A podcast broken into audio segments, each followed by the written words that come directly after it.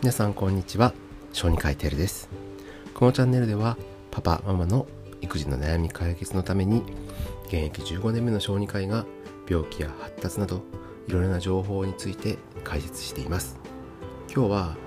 熱中症を予防する大事な方法3つについて解説しようと思います。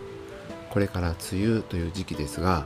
梅雨の間の晴れ間であったりとか、まあ、夏本番が来ると熱中症というのは非常に怖い、まあ、病気の一つになりますから皆さんぜひ注意していきましょう。それでは解説していきますね。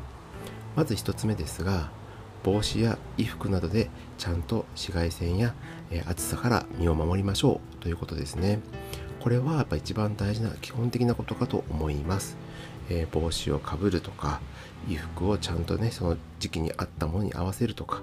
あと場合によっては遊ぶ環境が日陰になるとかそういうことを工夫するのが大事ですね。でこの帽子とかに関しては結構一緒に遊んでる大人の方が無防備なことって多かったりするので是非大人の方も一緒に帽子をかぶるようにしてあげてください。場合によっては子供の場合は大人がかぶってないのになんで自分だけって思ったりすることもあると思うので是非親子みんな帽子をかぶって遊ぶことがいいかなと思います、えー、次に、えー、水分をちゃんとこまめにとりましょうということですね。これは、えー、喉が渇いたというふうに感じてから飲むのでは実はもう脱水に関しては遅いからなんですね。なので子供の場合は遊びに集中してどうしても、えー、水分摂取がね忘れがちになってしまいますからしっかりと大人が時間を見ながらそろそろ水分を取ろうねと言ってこまめに水分を取らせるようにしてください。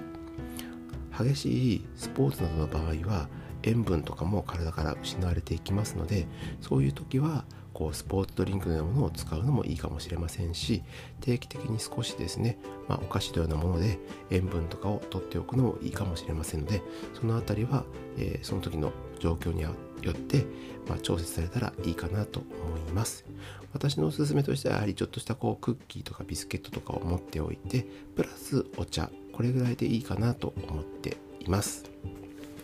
はい、そして最後が子供をしっかりと観察しましょうということですね、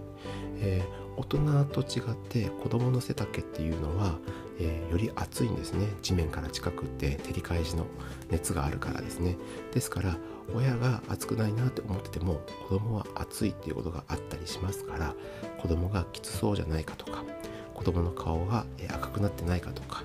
あとね汗がたくさん出てないかとかを見てあげてください。昨日僕も、え、娘を見てて思ったんですけどよく近づかないと顔のちっちゃい汗が見えなかったりとかあと帽子を外すと実は頭の中がもう汗でびっしょりとかそういうこともあるのでこまめに子供の様子を見て、えー、無理をしてないかというのを必ず確認してから続いて遊ばせるというふうにするのが良いかなと思います。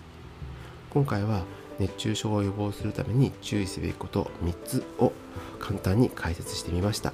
これからもっと暑くなる時期ですから皆さんも注意してそして楽しく家族で遊ぶようにしてください。